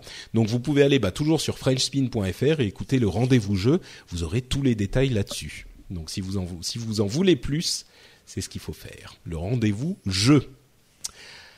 La Xbox One, toujours dans les jeux vidéo, serait en train de remonter un petit peu la pente avec 10 millions d'unités vendues. Euh, ce qui est important à préciser, c'est que ce sont des unités en, vendues en sell-in, c'est-à-dire vendues au magasin, et pas en sell-through, c'est-à-dire vendues aux euh, acheteurs eux-mêmes. Euh, la PlayStation 4 était à 13 millions, un peu plus de 13 millions. il n'est pas prévu qu'ils les reprennent en cas de en cas de mévente. Non, bien sûr, mais ça laisse une petite, euh, une petite, euh, euh, un buffer, une petite marge. C'est-à-dire qu'il n'y mhm. a, pas encore 10 millions de joueurs qui ont une Xbox, une Xbox One ah dans leur salon. alors que sur les chiffres qu'annonce Sony avec la PlayStation 4, dans ce combat titan de consoles nouvelle génération, les 13 millions qu'ils ont annoncés, c'est du sell-through. Donc les consoles sont dans les salons des joueurs. Mais bon, euh, on chipote un petit peu, c'est une belle remontée parce que euh, bon, il faut dire qu'ils ont descendu le prix de la Xbox One aux, États-Unis pour en vendre beaucoup, euh, et, et, ils sont en train de remonter la pente. On, on, verra ce que ça donne, ce que ça donne après la période de Noël qui est évidemment critique pour ce genre de choses. Autre information intéressante, Axel Springer, vous savez, vous savez qui c'est? Non, ce n'est pas un chanteur. c'est un c'est un éditeur euh, allemand qui avait fait tout un foin de son départ de Google News euh, en disant voilà Google News nous vole du contenu et ben puisque c'est comme ça on ne veut plus qu'ils mettent les petits extraits de nos pages sur Google News vous nous désindexez tout ça et on n'apparaîtra plus dans Google News eh bien, ce qui devait arriver est arrivé. Ils sont revenus la queue entre les jambes et ils ont dit bon, euh, finalement, il se trouve qu'on a eu 80% de réduction de trafic. Euh, donc euh, peut-être que ça serait pas mal qu'on soit réindexé dans, dans Google News en fait. Donc voilà ce, ce qu'on. Ouais, c'est une, c'est une redite de ce qui s'était passé avec euh, avec News Corp il y a quelques temps, et puis de, des, des espèces de, de, de rodomontades et de, de jérémiades de, de, mes confrères de la presse française il y a, il y a deux ans, souvenez-vous, parce que il y a, il y a une, c'était un peu le, le, championnat du monde de la mauvaise foi, c'est-à-dire que les gens disaient non mais quand même c'est dégueulasse, regardez Google nous vole du contenu. Alors ce à quoi Google répondait en disant attendez je comprends pas vous avez nous euh, on a mis en place des outils qui vous permettent de gérer extrêmement finement ce que vous voulez passer, laisser passer chez nous. Vous pouvez évidemment demander à être totalement euh, absent du moteur de recherche. Vous pouvez être présent sur le moteur de recherche, mais pas sur Google News. Sur Google News, vous pouvez partager page par page. Vous pouvez décider de ce que vous partagez. On vous laisse même indexer chez nous des pages payantes pour appeler les gens à s'abonner. Enfin, on peut, on, voilà. Euh, et accessoirement, c'est vrai qu'on vous renvoie pas mal de trafic. Donc euh, voilà. Et les gens disaient non, non, non, mais on veut. Alors Google dit si vous n'êtes pas content, vous pouvez aussi vous retirer de ce que vous voulez. Non, oui, mais non, mais vous nous volez. Oui, non, mais vous pouvez partir. Non, mais en fait, on veut pas partir, mais on voudrait de l'argent. euh, J'aime bien le championnat du monde de la mauvaise hein. foi. Le... Oui, oui, c'est sûr. Ah, Certains d'entre eux, Euh, ils ont eu bon un petit chèque, etc. Et maintenant la gestion du chèque euh, est assez compliquée parce qu'évidemment c'est bah les gros vont passer avant les petits. Enfin bref. Euh, mais euh, mais Google a réussi à calmer le jeu un peu comme ça et puis à dire on va faire plein de trucs. Regardez, on va faire un, institut culturel à Paris. Enfin enfin il se passe des trucs. Mais euh, mais voilà, ça, le, le, fond du problème c'est un peu comme comme les fournisseurs d'accès face à Netflix. Tu vois ce que je veux dire? C'est genre non il faut nous payer. Non mais attendez mais je peux mettre mes serveurs chez vous comme ça ça vous coûtera zéro de bande passante. Non mais il faut nous payer. Euh, donc euh, donc voilà c'est c'est un peu de la bon avant qu'on avant qu'on que, que Jeff ne disparaisse euh, à moins que tu dois vraiment partir tu dois vraiment partir tout de suite. Non c'est bon j'ai encore quelques minutes je, je partirai dans 5-7 minutes. Eh ben, je voulais avoir ton avis sur cette initiative de euh, la French Tech avec euh, neuf villes françaises qui ont été labellisées French Tech, euh, ce qui veut dire que bah, en fait on sait pas trop quoi. C'est un label qui est censé, euh, selon euh, euh, Axel Lemaire, valoriser l'ensemble des écosystèmes afin que les investisseurs internationaux voient la France comme une nation innovante, un acteur incontournable du numérique qui dispose d'un écosystème vibrant et dynamique. Alors il y a Aix-Marseille, Bordeaux Métropole numérique, Digital Grenoble, Lille, Lyon, Nantes, Montpellier Métropole numérique, la French Tech Rennes et French Tech Toulouse. Est-ce que toi, ça... j'ai même pas eu besoin de finir ma question. Vas-y, je t'en prie, euh, pose la question et après je me, roule, que, je me roule par terre. Est-ce que, bah, qu'est-ce que ça t'évoque toi en tant qu'investisseur qui est dans le dans le, le cœur justement de, de, de, des investissements et de la tech euh, euh, au quotidien? Parce que ce qu'il y a, c'est qu'en France, on a des, des gens qui font euh, de la de la tech intéressante, mais euh, ce genre d'initiative, effectivement, ça, ça t'évoque quoi? À part ce rire, ce rire graveleux. non, bah, bah Écoute, d'un côté, je pense que ça montre la volonté du gouvernement d'essayer d'aider les startups. Le problème, c'est que pour toute initiative de ce type, il y en a dix autres qui sont euh, pénalisantes en termes d'impôts, en termes de genre le truc qu'ils ont sorti là où euh, euh, si tu vas te faire racheter ta boîte, il faut que tu annonces ça à tes employés 30 jours avant, ce qui veut dire que bah tu as des risques de de leak, de, de fuite d'informations absolument énorme. Euh, donc, qu'est-ce que ça veut dire de créer euh, des pôles euh, technologiques?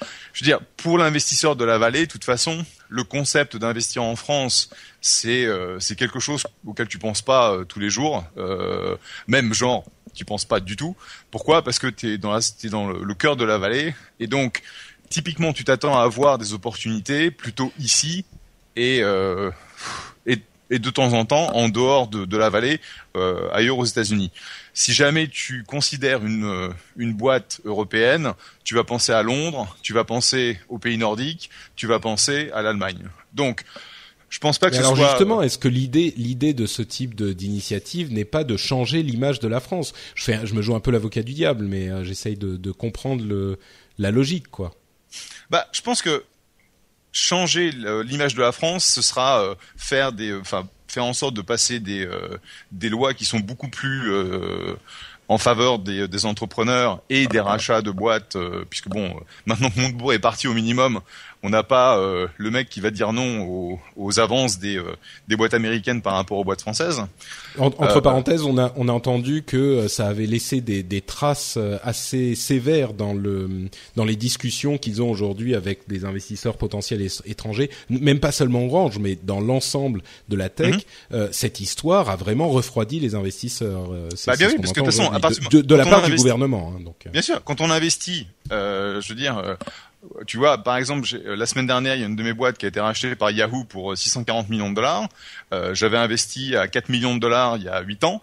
C'était parce que j'avais l'espoir qu'à un moment ou à un autre, la boîte se développerait et qu'il y aurait une offre de ce type qui nous permettrait de, bah, faire beaucoup d'argent. Si jamais tu avais un crétin dans la dans la l'administration Obama qui disait non non non non euh, pas possible. Brightroll, vous pouvez pas vous faire acheter par Yahoo. Je peux te dire que euh, tout l'enthousiasme qu'il y a aujourd'hui dans la vallée, où tu as des centaines ou des milliers d'investisseurs qui essaient de, de, financer les startups, ça se calmerait tout de suite. Donc, mmh. bah donc, donc d'un côté, euh, je pense que c'est pour revenir sur ce pour revenir à ta question, je pense mmh. que c'est positif de d'essayer de mettre euh, un certain nombre de pôles techniques sur un, espèce de piédestal, de manière à ce que les gens aient conscience qu'il y a une technologie en dehors de, Paris, parce qu'aujourd'hui, si tu demandais à l'investisseur moyen euh, qui ne connaît pas l'écosystème français où se trouve euh, où se trouvent les bastions des startups françaises, bah clairement c'est sur Paris quoi. Donc mm c'est pas inintéressant, mais ce qu'il faut comprendre, c'est que créer des écosystèmes, ça va prendre des dizaines d'années. Je veux dire, la Silicon Valley, ça s'est créé sur les 40 dernières années. Et malheureusement, étant donné les échéances politiques euh, qui sont à deux ou quatre ans, ils vont essayer de, voir des résultats, euh, bah, en gros, qui pourront avoir un impact sur leur réélection, en quelque sorte, et ça va prendre beaucoup plus de temps que ça. Donc mm. c'est pas c'est pas négatif, mais euh, il faut avoir les attentes qui sont calibrées avec le fait que bah, euh, créer euh, tout écosystème et, la grosse erreur que la plupart des politiques font, c'est, enfin, je veux dire, j'ai eu ces questions-là de, de, la part des Français, des Anglais, des Allemands, c'est comment on recrée notre Silicon Valley et ça ne pourra jamais se faire. Il faut trouver votre propre solution à bah, cette espèce de, de, de, comment on dit, Petri euh, de, oui, Petri dish de, de, de culture, bouillon de culture. Bouillon de culture. De bouillon de culture qui amène donc les entrepreneurs à rencontrer les sources de financement, à, à rencontrer les mentors qui ont déjà fait euh, ben, qui ont construit des boîtes, qui ont sorti, qui sont sortis de ces boîtes, qui ont fait des erreurs, qui sont capables de partager leur expérience pour euh, faire en sorte que les, les jeunes pousses ne les, euh, ne les répètent pas. Et petit à petit, ça permettra de développer un écosystème. C'est pour ça que aujourd'hui à Paris, tu commences à avoir de très belles boîtes qui ont levé, levé des gros tours, qui ont fait de très belles sorties, et c'est euh, les execs de ces boîtes-là deviennent à la fois des euh, business, des business angels et des, euh, des mentors pour la nouvelle génération d'entrepreneurs. Donc c'est en train de se passer. Simplement, ça va prendre du temps. Ouais, Bon, et, et effectivement, euh, c'est pour ça que beaucoup de gens étaient, euh, en, dehors de la question de l'image, beaucoup de gens étaient un petit peu frustrés de la question de euh, de ce qui s'était passé avec avec Dailymotion, parce que justement, ils estimaient que c'était dommage pour l'écosystème, pour ce fameux écosystème d'entrepreneurs qui qui serait ensuite venu faire vivre l'écosystème. Les gens de Dailymotion seraient venus faire vivre l'écosystème, sans doute en France, parce que ils seraient revenus ensuite. oui, et puis je, suis plutôt sur la Pardon, vas-y, Non, je veux juste terminer sur. Euh, enfin, comme je l'ai dit en, public, euh, je dis pas que le deal Dailymotion euh, Yahoo qui était sur la table était un bon deal et que c'était forcément quelque chose qu'il fallait accepter tel quel. Ce que je dis, c'était que le pire qui a pu se faire pour l'écosystème français, c'est l'intervention de Montebourg et dire mmh. euh, que, enfin, les, que les actionnaires de, de Dailymotion disent à Yahoo euh, allez vous faire foutre, euh, vous sous-valorisez Dailymotion en tant qu'asset, ça je l'accepte tout à fait. C'est euh, c'est la façon dont ça a été euh, compris et communiqué, qui est une qui est une catastrophe. Et, et maintenant, tu vois, Cédric Tourné euh, et son équipe de, de, management, ils sont, ils étaient dans mes locaux euh, à, à, Palo Alto il y a encore quelques semaines, puisqu'ils ont ils ont déménagé dans, dans Palo Alto. Je veux dire, c'est une boîte qui a des, des, une vision internationale, et effectivement, s'adosser à Yahoo, ça aurait été ça aurait été un énorme boost. Hmm. Ouais. tu voulais dire un truc, Cédric? Oui, non, non, je, je suis sur euh, sur l'attractivité de la France. Moi, je comprends pourquoi ils le font. C'est, c'est, je pense que c'est de fait de l'encouragement et c'est permettre euh, à des gens, euh, région par région, de d'avancer un peu sous la même bannière. Par exemple, face à des investisseurs ou à des entreprises qui s'installent, pour dire qu'il n'y a pas que Paris dans la vie. Et c'est vrai qu'il n'y a pas que Paris dans la vie. Euh, mais pour dire, regardez, il y a chez nous, voilà, le début, ou en tout cas, du terreau. C'est-à-dire qu'on a les bonnes universités, les bons diplômés, les bonnes infrastructures. Parce qu'il y a quand même, il y a quand même des vraies forces françaises. Hein. On, remerciera jamais assez le TGV euh, et euh, parce que c'est des choses qui n'existent pas ailleurs ou pas pas à la même échelle. Non, c'est sûr. Euh, moi, je suis un peu sur, la, sur la hein, ligne. Ça, ah, moi, je suis, hein. et même sur la même même sur la fiscalité, je suis un peu sur la ligne la, ligne Xavier Niel euh, là-dessus quand il dit que la France est un paradis fiscal pour entrepreneurs. Euh, alors évidemment, il y a, il y a un soupçon de provocation de sa part, mais il dit oui, regardez euh, sur les reventes d'entreprises, euh, sur les plus-values, vous êtes beaucoup moins taxé qu'ailleurs si vous avez gardé votre boîte 8 ans, etc., etc. mais je, je rejoins Jeff sur un truc le, le gros reproche qu'on peut faire euh, aux institutions, c'est la lisibilité. C'est-à-dire que ça a tellement changé, et tellement changé vite, et tellement parfois changé sur des coups de tête. Je pense de fait que l'histoire de Montebourg, c'était vraiment la cerise sur le gâteau. C'est-à-dire que tout à coup, euh, on vous dit, bon, les règles changent tout le temps, et puis en plus, au dernier moment, le ministre peut arriver et dire, ben non, moi je veux 50%.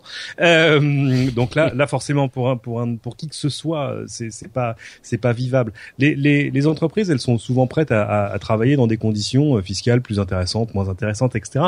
Tant que ça reste lisible, euh, 2% de, taxes en plus en moins, bah, ça change pas grand chose. Euh, mais mais par contre, si on vous dit ah oui, ça peut changer tous les six mois et euh, à la fin quelqu'un peut arriver et dire en fait c'est, en fait c'est non, ça par contre c'est c'est pas vivable. Mais euh, mais il faut reconnaître le boulot que que fait que fait Axel Lemaire là-dessus. Elle se démène la petite. Oui, et, je pense que tout ça c'est c'est positif euh, parce que globalement il faut supporter les entrepreneurs parce que c'est là que se trouve la la, je veux dire la croissance, euh, je veux dire les embauches, euh, etc., etc. Je veux dire ça vient, ça vient euh, quand on voit ici en, en Californie surtout euh, dans la région de San Francisco, on est passé euh, sous la, le seuil des moins de 5% de, de chômage, euh, ce qui est quasiment le plein emploi, parce qu'en fait, après, tu vas avoir des gens qui vont quitter, qui vont, qui vont reprendre leur boulot, etc. le problème que l'on a, c'est que c'est pas toujours, on a, on a vraiment une grosse séparation entre les jobs dans la tech qui payent très très bien et les jobs qui sont bah, les jobs plutôt au SMIC ou l'équivalent américain du SMIC, qui a, tu as du mal à faire vivre une, famille surtout dans un endroit qui est aussi cher que, la vallée, puisque là, euh, il est annoncé que Palo Alto, c'est l'endroit aux, États-Unis où les, euh, les loyers sont les plus chers.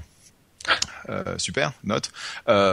Et donc, on se retrouve dans une situation où toutes ces boîtes vont créer énormément d'emplois et énormément de croissance. Et c'est un, c'est un réel moteur. Donc, c'est clé pour le gouvernement de pousser ça. Le problème, c'est qu'il faut vraiment débrider, il faut envoyer, il faut enlever toute la toute la friction.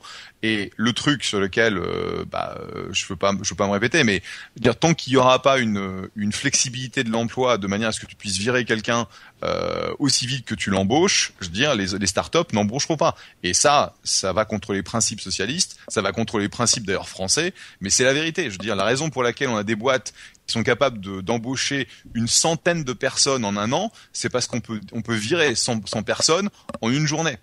Et euh, quand on a cette flexibilité, on l'utilise. Et ça ne veut pas dire que les boîtes virent les gens. Ça veut dire que les boîtes peuvent croître très très rapidement.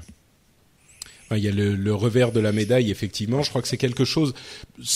C'est facile de partir dans des considérations très politiques euh, à, à, ces sujets-là, euh, et c'est pas le, le, but de l'émission, donc je vais pas forcément le faire. Mais c'est vrai que souvent quand on parle de cette flexibilité de l'emploi, euh, on a tendance à voir le côté sombre de la médaille qui existe évidemment, euh, mais pas le côté le côté positif. Donc euh, bon, tu, tu, le rappelles Jeff et tous les deux vous avez fait une bonne euh, explication de, de, tout ce sujet et vous êtes des experts et je pense qu'il faut écouter les, les experts, euh, pas forcément d'ailleurs avec des avis complètement accordés hein, l'un et l'autre, mais mais c'est une bonne discussion à avoir. Donc oui, et, pas plus. Et, c'est pas et d'ailleurs je suis pas je suis j'essaie pas de politiser je, je dis simplement que euh, non non bien sûr je, mais je sais que à chaque fois qu'on parle de ces sujets euh, il y a des auditeurs qui se disent ah voilà machin euh, capitalisme euh, et d'autres mhm. d'ailleurs qui sont il y a beaucoup d'entrepreneurs qui sont auditeurs de l'émission donc je précise quand même la chose parce que il faut il faut le comprendre il faut comprendre ce que tu dis Jeff pour ce que c'est c'est-à-dire on parle pas de capitalisme ou de socialisme, on parle de pragmatisme là. Alors ensuite, on peut être d'accord ou ne pas être d'accord. Hein, c'est tout à fait pour les startups. N'oubliez jamais un truc. Quelques personnes et quelques dizaines de personnes. Le plus gros business angel de France. N'oubliez jamais un truc. Le plus gros business angel de France, c'est Pôle Emploi. euh, sans Pôle Emploi, il y a plein de startups qui se font, qui se montraient pas parce que parce que tout à coup, euh, ça donne à de jeunes entrepreneurs euh, un, un, runway, comme on dit, une piste de décollage de, de 18 mois pendant laquelle ils peuvent continuer à, à, à manger des pâtes, mais enfin à manger quand même. Oui. Euh, bon, on va passer sur le rapport Lemoine, qui est 180 propositions pour adapter l'économie française à la transformation numérique. Moi, j'aurais tendance à dire un rapport de plus, mais bon. Euh, et Jeff, faut savoir, quand faut savoir qui le fait. Hein. C'est, euh, oui. c'est pas, euh, c'est pas c'est pas un, un, non c'est Philippe Lemoine c'est l'un des patrons du ah flûte ça me reviendra mais tu comprends j'ai dormi deux heures euh, enfin c'est quelqu'un qui sait donc évidemment euh, ça fait 180 propositions ça peut sembler beaucoup mais ça reprend surtout des choses qu'on avait déjà déjà entendues par ailleurs justement sur la lisibilité et la simplification Oui, euh, je bon, tu dois partir, Jeff. On va on va te libérer.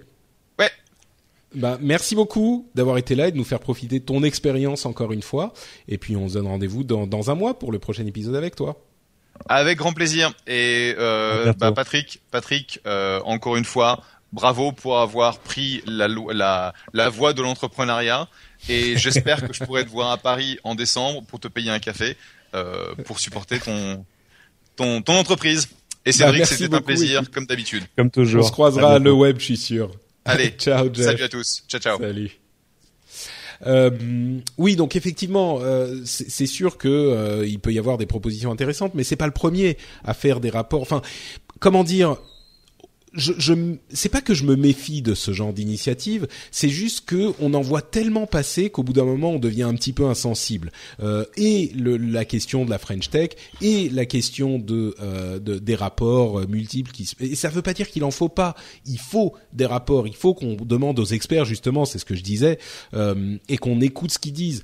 Mais à force de les voir passer, on se dit que euh, c'est un petit peu vain. Et puis euh, on a envie. On se dit il y a des, en- des gens qui ont la, la, la, la- le feu sacré en France justement. Il y a des gens qui sont. euh, on a une recherche euh, fondamentale qui est fantastique. On a des informaticiens euh, qui sont vraiment passionnés. On a des entrepreneurs et j'ai l'impression qu'on qu'on qu'on passe plus de temps droite ou gauche hein, c'est c'est même plus une question Mhm. politique à ce niveau-là qu'on passe pas, plus de temps à faire des rapports et des labels euh, qu'à vraiment s'intéresser à la la la à- aux moyens de soutenir concrètement enfin je sais pas, j'ai l'impression qu'on passe toujours par. Euh, ça devient un sujet hyper complexe et on pourrait toucher à la neutralité du net aux États-Unis où il y a des, des, des grandes discussions qui sont en train d'avoir lieu et moi j'ai un bon ami qui s'appelle euh, Tom Merritt euh, au- qui fait une émission tech ou à laquelle je participe et on a eu quand j'étais aux États-Unis je suis resté chez lui pendant quelques nuits et on a eu une grande discussion très animée sur la euh, neutralité du net et pour moi, la neutralité du net est un principe tellement fondamental que j'étais pour le fait de légiférer sur la chose. Et Mhm. lui n'était pas pour. Et pourtant, lui, tu es sur la, tu es sur la ligne Obama. Non, exactement, voilà. Qui a qui a annoncé d'ailleurs qu'il euh, qu'il voulait euh, reclassifier les euh, FAI aux États-Unis. Euh, et, et bref, ça, ça impliquerait tout un tas de choses. Et moi, je disais oui, c'est bien parce que euh, c'est un principe tellement important que il faut l'inscrire dans le marbre. Et lui, qui est pourtant un démocrate, hein, qui est plutôt, enfin, généralement plutôt démocrate, plutôt euh, du côté social du spectre politique américain, il me disait bah non, je suis pas tellement pour parce que le vrai problème, c'est que c'est un manque de concurrence en fait au niveau des FAI aux États-Unis. Et si on relance la concurrence, on n'a pas besoin de légiférer sur cette question. Et pour moi, c'était une, une incompatibilité logicielle presque dans mon cerveau. C'est-à-dire que euh, par avec mon esprit euh, euh, de gauche en France, parce que quoi qu'on dise, la France est à gauche du spectre politique européen, qui est à gauche du spectre politique euh, atlantique. Et dans mon esprit, c'était compliqué à réconcilier cette idée de me dire, mais c'est une idée importante et on va pas légiférer dessus. Mais pourquoi? Comment ça marche? Et lui, ce qu'il me, ce qu'il me disait, il, m'a presque convaincu finalement, c'est que les euh, les, les lois et le contrôle du gouvernement arrivent avec d'autres choses. Ça amène de la lourdeur, ça amène de la difficulté à changer après, ça, etc., etc. Et donc, c'est pas qu'il veut pas légiférer. Au contraire, il est, il est tout à fait pour l'intervention du gouvernement dans certains cas. Mais ce qu'il disait, c'était si on peut résoudre le problème sans légiférer, autant essayer ça en premier. Et légiférer en dernier recours quand vraiment on n'a plus le choix. Et là, en l'occurrence, il pensait qu'on avait encore une option qui était le fait de, d'encourager la compétition et la concurrence par différents moyens. Et je comprends un petit peu, enfin, le fait de, de discuter de ce genre de choses et de s'ouvrir un petit peu à d'autres visions euh, de, ce genre de problème, euh, c'est assez, euh, assez enrichi- enrichissant et je comprends ce qu'il veut dire. Et en l'occurrence, pour revenir à cette conversation qu'on avait à l'instant, j'ai l'impression qu'on se tourne, là on tombe dans les clichés, mais il n'empêche qu'il y a un fond de vérité, on se tourne toujours vers le gouvernement pour se dire, alors c'est le rôle du gouvernement de faire tel et tel et tel et tel truc. Et je sais pas si, en l'occurrence, pour pour euh, euh, le marché des startups et le marché de la tech, euh, c'est forcément la bonne solution de se dire alors le gouvernement doit faire des aides gouvernementales, des aides à l'embauche, des aides à ceci, faciliter les choses ici et là. dans ce cas-là, je me demande s'il n'y a pas peut-être d'autres moyens de dire aux, de, de, dire aux entreprises, ben vous avez le champ libre. Enfin, je sais pas, j'ai pas la solution, mais c'est juste que ce genre d'initiative, la French Tech, le label French Tech et les propositions machin, qui sont pas mauvaises en, eux, elles sont, peut-être bien, mais bon, à force, euh, je, je, perds un petit peu l'espoir. C'est peut-être mal, c'est peut-être juste moi, mais voilà. Cédric, un commentaire sur la chose peut-être, ou alors on passe à autre chose? J'ai une bonne nouvelle pour Tom Merritt, c'est que vous allez vous réconcilier parce que vous avez tous les deux raison. Euh, non, non, mais c'est vrai, c'est vrai non, parce mais que je suis d'accord. Oui. Il a, il a parfaitement raison en ce que le marché américain est un marché horrible pour les télécoms. C'est hmm. terrifiant. C'est-à-dire que regarde combien coûte un abonnement au câble là-bas, du haut débit que tu as ou que tu n'as pas. C'est quand même, c'est toujours la même, la, même histoire que je raconte. Le, le c'était il y a quatre ans après le premier iPad. Oui, c'est ça. Je prends euh, comment s'appelle Caltrain, qui est ce petit train qui traverse la Silicon Valley, qui part de San Francisco, qui va jusqu'à San José et après. Et, euh, j'étais tout content parce que j'avais un iPad avec une puce 3G dedans, donc c'était chouette. J'étais dans mon dans mon train et je regardais, je faisais mon mail, j'allais sur Internet et tout à coup, flûte, plus de connexion. Pourtant, j'avais une puce AT&T, tu vois, le plus grand provider du coin. Et, je lève les yeux et j'étais à la station Menlo Park. Menlo Park, c'est le, c'est le coin de la Silicon Valley où il y a tous les capitaux risqueurs qui sont là. En gros, c'est quasiment le, l'un des codes postaux les plus chers des États-Unis. Et pourtant, il n'y avait pas de connexion 3G. Pourquoi? Parce que de fait, il y a assez peu de concurrence et c'est largement pire sur le fixe. Là-bas, ils ont fait un Yalta où il y a euh, à l'ouest Comcast et à l'est Time Warner, qui sont les, les, les deux euh, fournisseurs câbles euh, les deux grands fournisseurs câbles du pays. Et euh, il n'y a pas de concurrence. Hein. Ils sont ils sont partagés le pays. Donc forcément, vu de France où il y a une concurrence qui est réelle, euh, on peut pas comprendre la situation dans laquelle dans laquelle ils sont. Pourquoi est-ce qu'il y a de la concurrence chez nous? Eh ben c'est parce que la loi est intervenue c'est parce que le législateur a décidé, par exemple, que on est parti d'une infrastructure publique qui était celle de France Télécom, qui avait tiré du fil de cuivre toute la France pour que tu aies une prise téléphonique. Euh, et ben pour que l'internet se développe chez nous, ils ont dit vous allez pouvoir dégrouper, c'est-à-dire vous allez pouvoir euh, passer euh, par le réseau de France Télécom en rétribuant France En fait, l'infrastructure et les services sont séparés et, et les, les, les gens qui gèrent les deux sont séparés, ce qui n'est pas le cas aux États-Unis. Exactement. Euh, et, euh, et c'est ça qui a fait euh, exploser l'internet à la française. C'est ça qui a permis l'émergence de plein d'acteurs et plein d'innovations et, euh, et, des choses qui, quand je les raconte à mes amis américains, ils ont la mâchoire qui se décroche. Ah oui, c'est sûr. Mais c'est marrant semaine parce dernière, la semaine dernière, j'ai des techniciens de Free qui sont passés à la maison pour me tirer la fibre jusqu'à la même Freebox que j'avais déjà et ça me coûte pas plus cher qu'avant. Tu te racontes ça à un Américain, il, s'évanouit. Mais c'est marrant. Alors effectivement, quand tu as les appels de machin la télé, etc. Un, un gigabit de connexion, etc. Bon, ça marche pas encore. Si Free écoute, euh, j'attends toujours le petit adaptateur fibre pour ma Mais effectivement, quand tu dis on a tous les deux raison, ce qu'il préconise, c'est ça aussi, parce que le grand débat qui a lieu aujourd'hui aux États-Unis, c'est le la reclassification. On en avait parlé à l'époque, mais la reclassification des FAI selon le titre 2, euh, ce qu'ils appellent le Title 2, euh, qui a d'autres conséquences aussi. C'est ce que les, les détracteurs de cette solution veulent éviter. Mais par contre, ce que préconise euh, Tom Merritt et d'autres, hein, bien sûr, c'est euh, une solution peut-être effectivement à la française de euh, dégroupage qui a si bien marché pour nous. Donc, et là, évidemment, ça nécessiterait une intervention de l'État. Donc, c'est pas non plus quelque chose de, de, de totalement, de totalement séparé de l'intervention de l'État. On est d'accord. Bon, continuons oui, ça, ça se fera pas tout seul parce que c'est terriblement compliqué de créer de nouveaux géants. Euh, surtout quand les géants existants se sont partagés le marché avec une efficacité redoutable, et que euh, les, les plus grosses dépenses de lobbying au Congrès américain, c'est comme Cast et Time Warner. Euh, donc euh, donc voilà, ça va être sont... de faire bouger les lignes sans sans réelle volonté politique. C'est pas là, c'est pas sauf à ce qui est une révolution des télécoms. Je sais pas quelqu'un qui arrive en lançant cinq satellites en l'air à couvrir tout, tout le pays avec du gigabit pour tout le monde, mais ça c'est pas pour tout c'est pas pour tout de suite. Ou alors par exemple que Google décide que son modèle économique finalement c'est ça reste de te vendre de la pub enfin de, t'afficher de la pub et qu'ils ils peuvent l'amortir même en te fournissant une connexion internet. Et c'est vrai que quand Google s'est mis à tirer du, du gigabit à Kansas City et ailleurs, euh, les, les, tout à coup euh, AT&T s'est réveillé quoi. Oui, mais ça c'est c'est c'est vraiment c'est l'équilibre du pouvoir, c'est l'équilibre de la terreur entre Google et les opérateurs, c'est aussi une manière de leur dire euh, vous allez me laisser travailler tranquillement, d'accord? Parce que sinon, Mais moi j'ai le doigt sur la détente. C'est euh, c'est effectivement c'est assez ironique en fait cette situation. Je crois qu'on en avait déjà parlé, mais en fait aux États-Unis, qui est le pays du capitalisme, on n'a plus de concurrence dans ce domaine parce qu'il y a effectivement une situation de, de duopole euh, et, et bon avec quelques FAI en plus, mais concrètement il n'y a pas de concurrence. Et euh, en France, on a une concurrence sauvage qui est extrêmement bonne pour le consommateur. Euh, Ah mais c'est ce que les donc, Américains ne comprennent euh, pas, ils, ils le voient d'assez loin, mais mais, Mais- les mais moi, quand je vais- quand pays- je leur les raconte, sont un euh, pays pourri pour la concurrence, c'est-à-dire que euh, Ah, pour- pour les télécoms, en tout cas, quoi. mais pour plein de choses, pour la santé aussi, ils dépensent quoi? Je Oui, c'est sûr. C'est 10 17% de leur PIB dans la santé, Mm. c'est quasiment deux fois ce qu'on dépense nous pour un service rendu qui est un petit peu inférieur. Je rappelle que les États-Unis sont euh, derrière tout le reste de l'OCDE en termes de mortalité infantile. Enfin, euh, c'est ah non, mais c'est, c'est euh, c'est on est voilà, d'accord. ils sont, hein, il y a quand sont même arrivés des- dans des situations où la, la, la concurrence pure et parfaite, tu vois, le, le keynésianisme, on on n'y est pas du tout, quoi.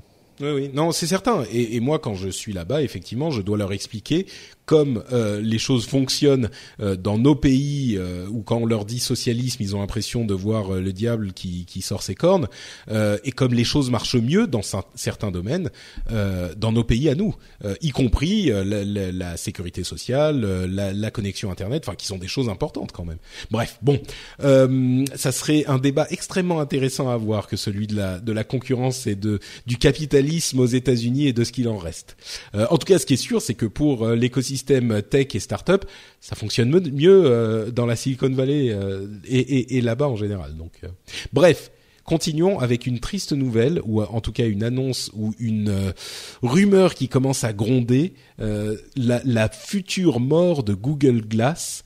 Euh, la version grand public euh, sortirait seulement en 2015 et surtout il y a plusieurs employés de, de là-bas qui, sont- qui ont commencé à partir et même euh, Sergey Brin ne les porte plus tellement ces Google Glass. Est-ce que ça veut dire que c'est terminé? Franchement, ça sent pas très bon. Moi, j'ai jamais été hyper fan du projet Google Glass. Les, les auditeurs assidus s'en souviendront. Euh, Là, on a l'impression qu'ils n'ont pas trouvé l'utilité euh, du, du, du, de l'appareil, en tout cas. Non, mais c'est que je pense qu'il y avait énormément d'attentes. À chaque fois, souviens-toi, enfin, à chaque fois que Google sort quelque chose, tout le monde se dit bon, est-ce que c'est, est-ce que c'est quelque chose qui va, qui va, qui va plaire et qui va être utilisé par un milliard de personnes? Dans le cas de Google Glass, la réponse dès le début était non. Alors évidemment, c'était assez, ça posait plein de questions. Et d'ailleurs, ils avaient été assez lucides sur le sujet quand ils avaient dit attendez, regardez ce qu'on vous sort aujourd'hui, c'est l'édition Explorer, c'est-à-dire que vraiment on est en train de défricher un nouveau continent de l'interaction utilisateur. Euh, Oui, ils enfin, qui dit édition Explorer, que- euh, qui dit édition truc- Explorer euh, dit édition euh, non Explorer qui viendrait ensuite. Ils ont quand même laissé entendre que ça allait arriver et que ça allait euh, Bien rendre sûr. plein de services à plein de gens. En l'occurrence, on a l'impression qu'ils l'abandonnent un peu, ce qui est normal parce qu'ils ont essayé, c'est bien, euh, et puis ils ont vu que ça marchait pas, peut-être qu'ils s'en séparent un petit peu. C'est bien qu'ils aient essayé, on va pas non plus les condamner pour ça, mais bon, c'est intéressant de constater que Oui, oui, mais moi, je, moi, je l'ai jamais vu comme quelque chose de très grand public. Euh, J'ai essayé, bien évidemment. Je l'ai jamais essayé au long cours. Hein. Je, le- je le ferai peut-être un jour, mais, euh, mais c'est vrai que c'est un petit côté. euh, Enfin, c'est-à-dire que ça marche à partir du moment où il y a plein de gens qui l'utilisent. C'est-à-dire que sinon, t'es le seul glass hole dans l'assistante. Ouais. Et, et euh, puis en plus, je sais pas, t'as les gens ont peur que tu prennes des photos d'eux ou que tu prennes des vidéos. Enfin, c'est Mm. c'est un peu particulier alors qu'on a tous un téléphone à la main tout le temps. Bon, euh, mais euh, oui, mais là, moi, je, enfin bref, bon. Je leur reconnais le mérite d'avoir vraiment essayé des trucs et puis d'avoir inventé une interface qui est, qui est, qui est vrai, c'est magnifique. Là aussi, ça demande à être affiné. C'est un peu comme, c'est un peu comme Oculus Rift où ça marche mieux quand tu augmentes la résolution. Et puis, il faudra arriver à, à réduire le prix. Enfin, il faudrait que ça devienne euh, un genre de sous-entendu. En gros, faut qu'on, faut, qu'on- faut qu'on arrive à te l'implanter directement. Je pense que ce sera. Non, mais c'est ça. On t'implante un truc, on te greffe un truc sur, le, euh, sur le nerf optique. Et, et, et puis voilà. Et en plus, tout à coup, tout ça est d'une discrétion parfaite. Et euh, ça tombe bien parce que l'homme qui lui a 3 milliards va ressortir au cinéma. Ah bah voilà, exactement. Il portera des Google Glass dans les nerfs optiques. Euh. Nokia serait en train de préparer, enfin est en train de préparer quelque chose au moment où euh, vous entendrez cet épisode. ça sera sans doute annoncé. Donc Nokia qui nous tease un petit peu quelque chose entre guillemets. On verra ce que ça donne. YouTube qui Ouais, on- euh, On dirait, euh, faut, faut le dire, Nokia, ils ont ils ont lancé l'invitation et euh, tu vois une espèce de petite boîte noire avec marqué Nokia dessus, un peu comme s'ils avaient rebrandé une Apple TV. C'est euh, ouais, oui, ça ressemble un petit peu effectivement. Donc je pense que de fait, euh, c'est un truc que tu vas connecter à ton téléviseur parce que je vois pas ce que ça peut être d'autre. Ou alors c'est un PC. Euh, mais alors qui ferait la taille d'un d'un NUC, hein, tu sais le, le New Unit of New Computing, Unit les tout oui, de- PC, de- d'Intel, tout ouais. petits PC Intel qui sont merveilleux, hein, c'est des, c'est des super Mm. super machines pour pas cher.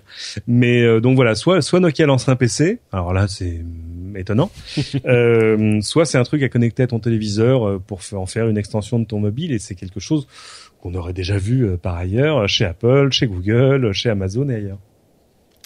Euh, YouTube annonce un service de musique payant, YouTube Music Key. On en avait entendu des rumeurs pendant assez longtemps.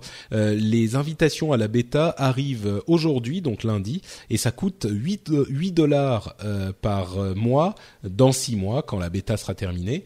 Euh, voilà, bon, c'est c'est arrivé, c'est disponible. On vous laissera juger sur pièce quand on aura les premiers retours. Il Euh, faut dire que YouTube c'est le plus grand service de musique au monde hein, déjà aujourd'hui. Hein. c'est vrai. Pour les jeunes, euh, les jeunes YouTube ça sert à écouter de la musique parce que tu peux faire tes playlists euh, avec des clips officiels ou piratés, mais enfin peu importe. Quand t'es jeune, rien à foutre. Euh, et euh, et en plus c'est gratuit et ça marche même sur le mobile donc. Donc voilà, je pense que là aussi, ils raccrochent euh, leur, leur wagon à un train qui était déjà en mouvement. C'est vrai. Euh, on va passer sur Taylor, Taylor Swift et ses déboires avec euh, Spotify. Swift. Euh, et on va parler de Spotify pour conclure. Euh, Une petite news qui moi m'a fait bien plaisir, ou en tout cas une rumeur. On a trouvé des informations dans le code des dernières versions de Spotify qui laisseraient entendre que, en plus de leur partenariat avec Uber, dont on a entendu parler euh, récemment, ils auraient l'intention de lancer une section podcast dans Spotify. Et après les articles euh, qu'on a vus dans différents journaux grand public sur le retour des podcasts, dont on avait parlé il y a quelques semaines déjà, euh, Spotify serait en train de s'y intéresser aussi. Et avec Deezer qui a racheté un service de podcast qui s'appelait Stitcher Radio, euh, ça fait de plus en plus de monde qui s'intéresse au podcast. Évidemment, euh, moi, ça me fait très plaisir. Et vous, vous, chers, chers auditeurs qui nous écoutez, vous pourrez dire quand le podcast aura envahi le monde que vous y étiez au début. Non, mais c'est drôle Euh. parce que c'est la seule chose qui moi me manque dans Spotify depuis le début. Moi, je suis un abonné de la première heure de Spotify, et c'est vrai que la, la simplicité absolue, que ce soit sur ton mobile, sur l'application Mac, etc., de trouver un morceau de musique. À chaque fois, je, je suis frustré en disant et pourquoi il n'y a pas des podcasts là-dedans? En plus, ce serait pas bien compliqué pour eux. Hein. C'est pas euh, à, à mettre en place. Il faudrait juste pouvoir envoyer ton XML. Enfin bref, on l'a fait simple. Euh, et juste pouvoir dire voilà LR, LRDV, boum, ah voilà le dernier épisode play et ça y est, ça marche. J'entends Euh, ce serait quand même euh, plutôt pas mal. Et puis pouvoir les synchroniser sur son mobile, etc., etc. Je pense que là, ça mettrait un petit coup à, iTunes ou à l'application podcast d'Apple, qui est ah, qui est adéquate, disons-le, et puis qui, euh, qui quand même, je pense, par exemple, toi, t'amène énormément de trafic. Enfin, il y a un avant-après l'application Apple Podcast sur sur iPhone, mais voilà, oui, il y a, y a une logique éminente à ce qu'ils mettent d'autres contenus que de la musique. D'ailleurs, il l'avait dit dès le début. Oui, et puis ils cherchent à amener de la valeur euh, et, les podcasts c'est facile parce que c'est gratuit euh, et puis c'est facile à implémenter. Donc effectivement, ça rajoute de la valeur à Spotify parce que les gens y passent plus de temps, utilisent pour plus de choses. Donc euh, ça serait logique, mais bon, c'est encore qu'une rumeur. on espère que ça arrivera assez vite. Et c'est sur ce, cette, euh, cet espoir que nous concluons l'émission.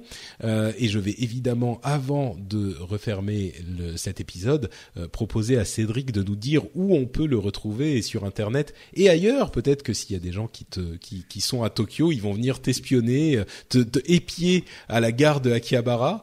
Euh, Uh-huh. Où, où est-ce qu'il faut, où est-ce qu'il faut aller pour avoir encore plus de Cédric Ingrand? Euh, sur Twitter, Cédric, euh, plein écran sur LCI, première diffusion à 10h40 le samedi si vous si vous vous levez pas trop tard. Et sinon, vous pouvez retrouver toutes les émissions sur la page Facebook de l'émission. Euh, vous cherchez plein écran LCI, vous retrouverez. On met toutes les rediffs là, ou sur votre box favorite où nous sommes en replay. Et puis euh, et puis voilà. Et oui, sinon, je suis à l'hôtel Rem à Akihabara. Vous allez au sixième étage à l'accueil. Vous demandez Cédric Ingrand. Sa chambre est au 18e. On ira boire un verre. Enfin, ou alors vous m'envoyez un message sur Twitter et je descends Je dis ça parce que j'étais déjà ici il y a, il y a cinq six semaines pour un, autre salon et euh, sur Twitter, je vois un petit message passer d'un garçon que je connaissais pas qui dit "Oh, je viens de voir Cédric au salon machin, j'ai pas osé aller dire bonjour." Et j'ai répondu en disant bah faut pas faut pas faire son grand timide comme ça, c'est pas et c'était un garçon charmant, un français qui habite ici et du coup on est allé dîner ensemble. Euh, c'est quoi son prénom? Euh, euh, oh, flûte. Hein. Parce que moi, ça m'était, ça m'était, ça m'était arrivé l'année dernière aussi. J'ai rencontré une ou deux personnes comme ça au Japon qui étaient très sympas. Euh, et, et c'est marrant hein, les, la manière dont se passent les rencontres aujourd'hui avec les les réseaux sociaux et l'informatique. C'est la modernité, ça. Il s'appelle Josias hein, et il est absolument ah charmant. il fait de, de l'immobilier de vacances à Tokyo. Donc en plus, il a plein de bons plans. Mais euh, ah. Intéressant, tu me fileras son adresse. bon, très bien. Donc, si vous voulez faire ça, c'est @cédric sur euh, Twitter.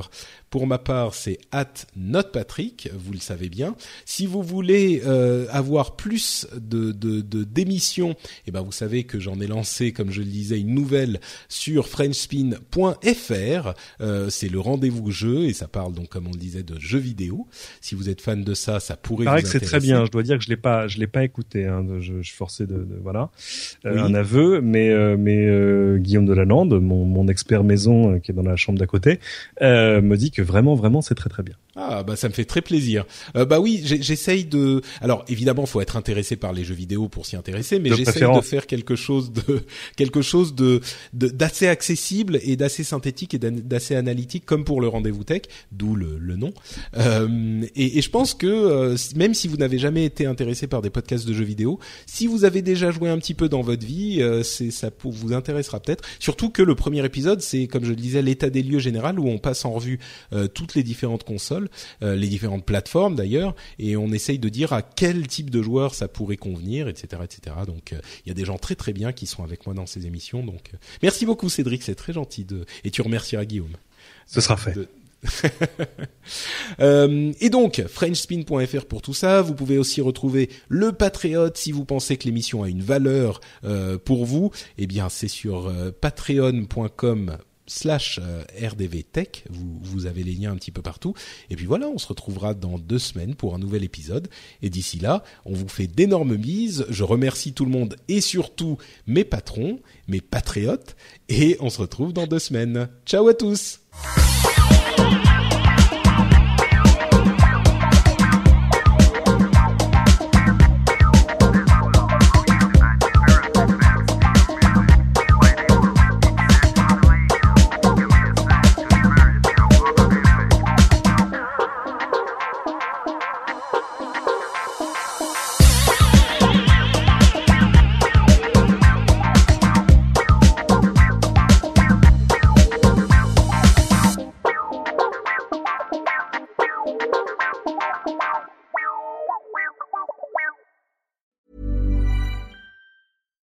It's Paige DeSorbo from Giggly Squad. High quality fashion without the price tag. Say hello to Quince. I'm snagging high-end essentials like cozy cashmere sweaters, sleek leather jackets, fine jewelry, and so much more. With Quince being 50 to 80% less than similar brands. And they partner with factories that prioritize safe, ethical, and responsible manufacturing. I love that. Luxury quality within reach. Go to quince.com slash style to get free shipping and 365 day returns on your next order. Quince.com slash style. ACAST powers the world's best podcasts. Here's a show that we recommend. Welcome back to Two Judgy Girls. I'm Mary from the Bay. And I'm Courtney from LA. TJG is the podcast where we spill all the tea on your favorite reality TV shows, celebrity gossip, and everything in between. We're here to bring you our unfiltered opinions, hilarious commentary, and plenty of laughs along the way. We're two SDSU Delta Gamma sisters with a microphone and a whole lot of opinions. Each week, we dive headfirst into the wild world of reality television from Bravo to all the trash TV you could want. We break down the drama, dissect the latest scandals, and share our thoughts on everything from the jaw dropping moments to the embarrassing antics. But that's not all. We're not here to just gossip. We're here to connect with you, the jurors, and share our love of all things pop culture. Whether we're dishing on the latest celebrity breakups, discussing our favorite guilty pleasure movies, or sharing embarrassing stories from our own lives, we promise to keep it real, keep it fun, and keep you coming back for more. Come judge with us. ACAST helps creators launch, grow, and monetize their podcasts everywhere. ACAST.com.